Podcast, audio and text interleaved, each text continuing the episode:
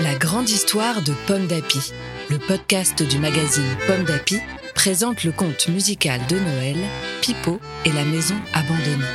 À écouter jour après jour avec les enfants jusqu'au 24 décembre.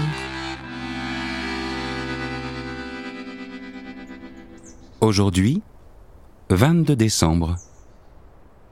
Le cadeau du cœur. Depuis ce matin, Pipo s'active dans la maisonnette. Son départ approche.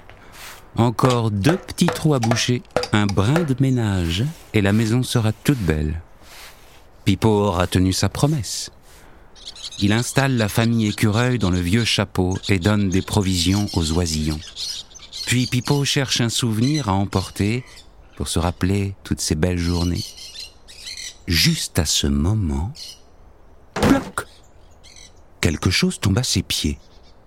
Un morceau de bois en forme de cœur C'est un cadeau de la maison. Tout ému, il le glisse dans sa poche. Pour la remercier, Pipo installe la guirlande des enfants sur une des dernières fissures. Avant de quitter le village, il ira déposer son carrosse sur la place. Les enfants pourront ainsi continuer à faire des tours autour du grand sapin. Pipo a de la peine, mais il le sait, cette maison ne lui appartient pas. Dans deux jours, c'est décidé. Il partira.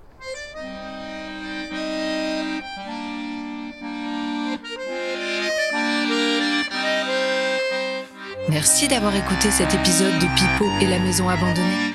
Ce conte musical du magazine Pomme d'Api a été écrit par Marine Gérald, Marie-Pascale Nicolas Cocagne et Marianne Olivier. Mis en musique par Vincent Carenzi et lu par Pierre-François Garel.